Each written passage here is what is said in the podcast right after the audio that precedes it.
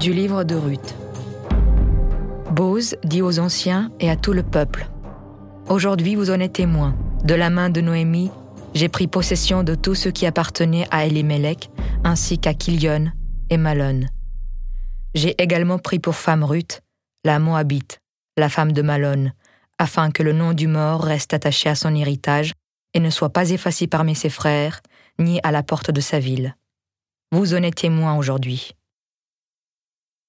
Tout le peuple qui se trouvait à la porte de la ville, ainsi que les anciens, répondirent. Nous en sommes témoins. Que le Seigneur rende la femme qui entra dans ta maison, comme Rachel et comme Léa, qui, à elles deux, ont bâti la maison d'Israël. Fais fortune en Ephrata, fais-toi un nom à Bethléem.